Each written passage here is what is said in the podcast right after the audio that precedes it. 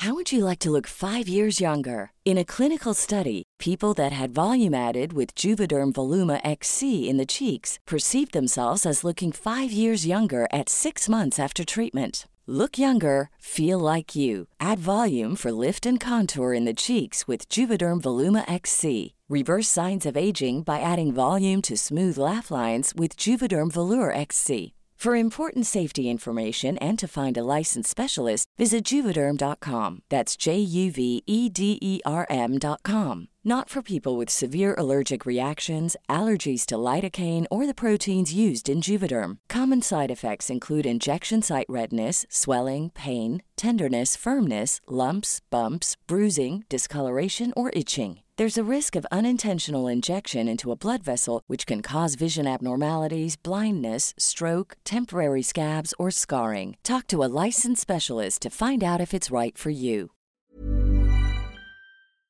Las historias de ayer viven en nuestra memoria hoy.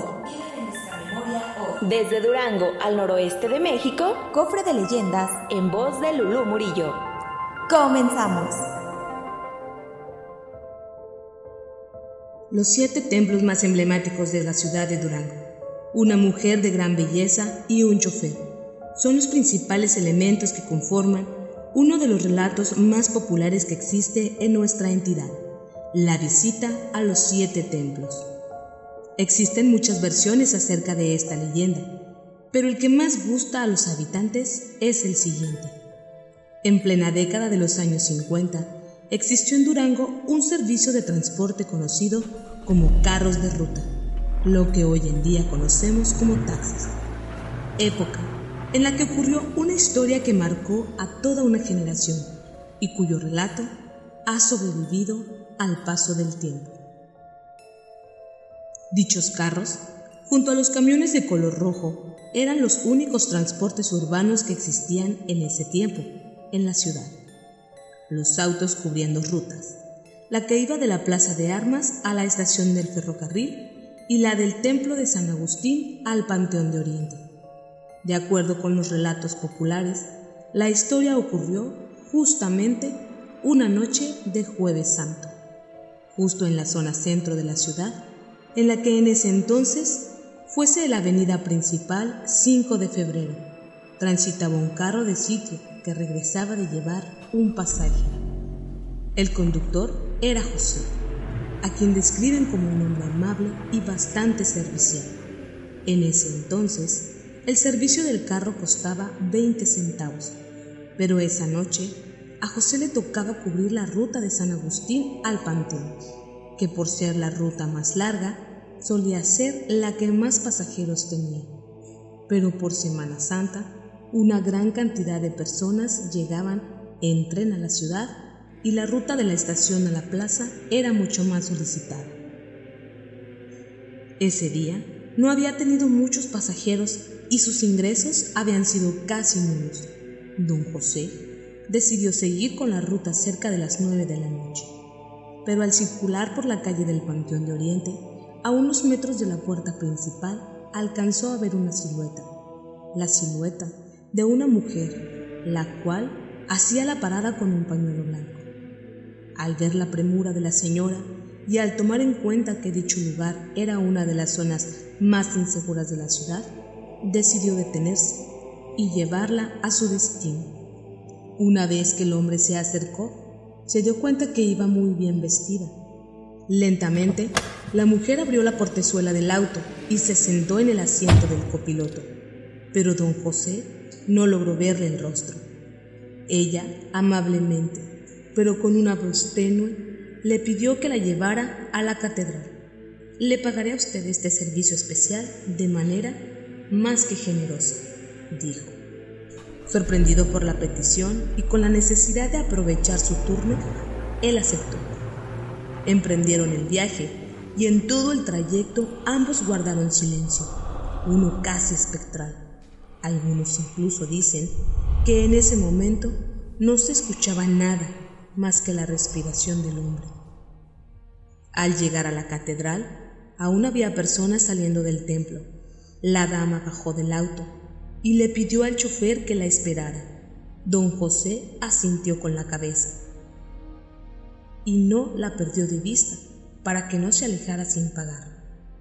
Pero cuál fue su sorpresa al darse cuenta que ésta no había entrado al templo, sino que en el atrio de la iglesia se arrodilló y comenzó a rezar. Fue ahí cuando el hombre logró observarla detenidamente y se dio cuenta que llevaba un elegante y largo vestido de color negro, encima una mañanita que cubría desde sus hombros hasta su cintura de color verde oliva y sobre su cabeza caía una mascada de seda del mismo color. Una vez que la dama terminó su oración, lentamente regresó al carro y al subir dijo, Por favor, ahora lléveme al templo de San Agustín.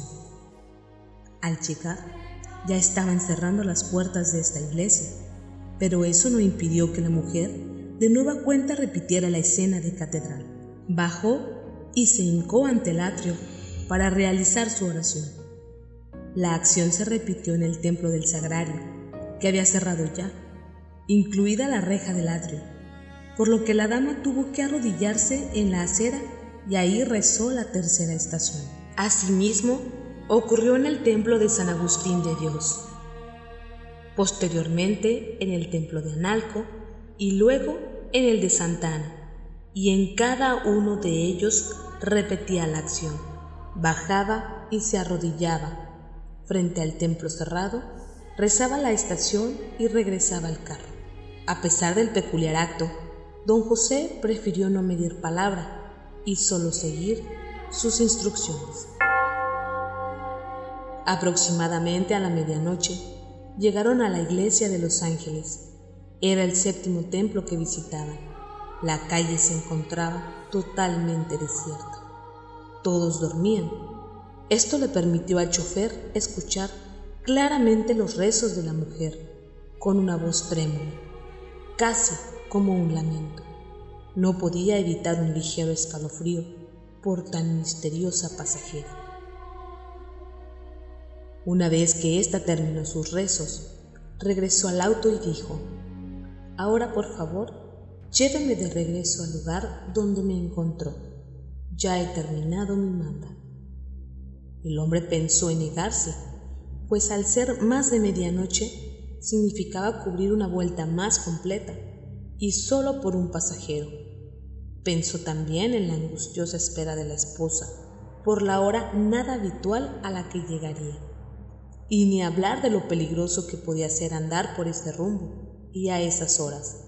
Sin embargo, no podía dejar sola a su cliente. Además, significaba que su paga sería mayor, y esto compensaría el día escueto de trabajo. Por eso no objetó, solo condujo. Ambos iban en total silencio mirando fijo al frente. Don José se mantuvo concentrado en el camino sin hacer caso a su silenciosa acompañante. Finalmente, al llegar a la puerta principal del Panteón de Oriente, la mujer sacó de entre sus ropas una pequeña pluma y en un trozo de papel escribió unas líneas, apoyadas sobre la tabla donde José portaba el permiso de circulación como carro ruta. Cuando terminó de escribir, se quitó un anillo de oro, enrolló la nota y la deslizó dentro del anillo para que éste quedara a manera de cintillo. La dama volvió la cabeza y miró fijamente al hombre. Fue ahí cuando José vio su rostro claramente. Era blanco, muy pálido y su expresión impávida. Entonces ella le dijo, Aquí tiene este anillo que le dejo en prenda. Llévelo usted a la dirección anotada y entrégueselo al señor de la casa junto con la nota. El anillo por sí mismo vale una pequeña fortuna, pero es imperativo que lo regrese. Yo sé que es usted un hombre honrado y yo estaré eternamente agradecida por el gran favor que acaba de hacerme. Muchas gracias y que Dios lo bendiga. Preocupado don José refutó y le respondió. Pero ¿qué pasará si el hombre no me quiere pagar? A lo que ella calmadamente dijo, lo hará. Y en caso de que no sea así, puede usted quedarse con el anillo. Vale mucho. La dama bajó del coche, mientras que el hombre miraba atónito el anillo, y al volver la mirada quedó estupefacto al ver que la dama había traspasado la puerta del camposanto y caminaba por el pasillo principal mientras se perdía en la oscuridad. Inmediatamente don José arrancó su auto y salió rápidamente del lugar. El terror lo invadía. Tenía muchas preguntas por aquel amargo momento. Intentó controlarse y comenzó a buscar alguna explicación. A la mujer aún le faltaba rezar la última estación en el panteón, y tal vez vivía cerca, por lo cual ya no era necesario su servicio. Tal vez el velador abrió la puerta solo un poco y la cerró de inmediato cuando entró la dama, en los instantes que él se descuidó. Pensando así, se tranquilizó un poco hasta llegar a su casa. Una vez en su hogar, leyó la nota que la dama le había dado, la cual estaba dirigida a un médico muy famoso en esa época, cuyo nombre se desconoce, pero tenía su domicilio en la parte norte de la calle Francisco y Madero. Y la nota decía, por favor entrega al portador del anillo 200 pesos como pago simbólico, pues con nada saldaré la deuda por el gran favor que me ha hecho. Sabe mi amor que ahora puedo descansar tranquila habiendo pagado la última manda. Cuida mucho a nuestros hijos y trata de ser feliz, pues yo los estaré mirando y los espero con los brazos abiertos. Quiera Dios que falten muchos años para vernos de nuevo, pues aún te queda mucho por hacer. Perdóname por no estar a tu lado. Cuando terminó de leer, don José no daba crédito ni encontraba explicación, pero a pesar de todo, logró conciliar el sueño y durmió profundamente, fatigado por la carga emocional. A la mañana siguiente, muy temprano, se dirigió al domicilio indicado y al llegar el propio doctor le abrió la puerta.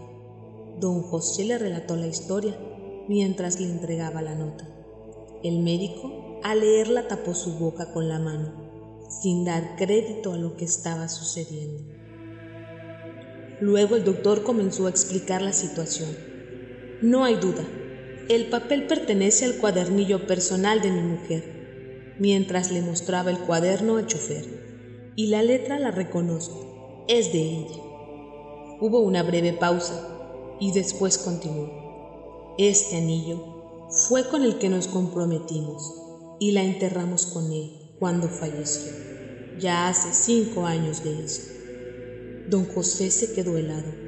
Ante tal escena, el médico le entregó 500 pesos y le dijo, por favor, reciba este dinero. Una parte es lo que mi difunta esposa quiso que le pagara. El resto se lo doy de mi parte por hacernos este gran favor y ser usted un verdadero caballero al cumplir con su palabra y realizar así la última voluntad de mi mujer. Fue así que el chofer nunca olvidó ese día y no solo se encargó de hacérselo saber a su familia, sino que la noticia llegó a todos los duranguenses de esa época, logrando sobrevivir hasta este día. El cofre se ha cerrado. Te esperamos en el siguiente podcast con más leyendas para contar. Escucha un episodio nuevo cada martes desde Spotify Apple Podcast, Google Podcast, Acast, Deezer y Amazon Music. ¿Tienes alguna sugerencia de leyenda que deberíamos investigar? Te dejamos en la descripción de este episodio un link para que nos la cuentes o mándanos un email a podcast.com.mx. Esto fue una producción de El Sol de Zacatecas para Organización Editorial Mexicana. Hey, it's Danny Pellegrino from Everything Iconic. Ready to upgrade your style game without blowing your budget? Check out Quince. They've got all the good stuff shirts and polos, activewear, and fine leather goods, all at 50 to 80% less than other high end brands. And the best part? They're all about safe, ethical, and responsible manufacturing. Get that luxury vibe without the luxury price tag. Hit up quince.com slash upgrade for free shipping and 365 day returns on your next order. That's quince.com slash upgrade.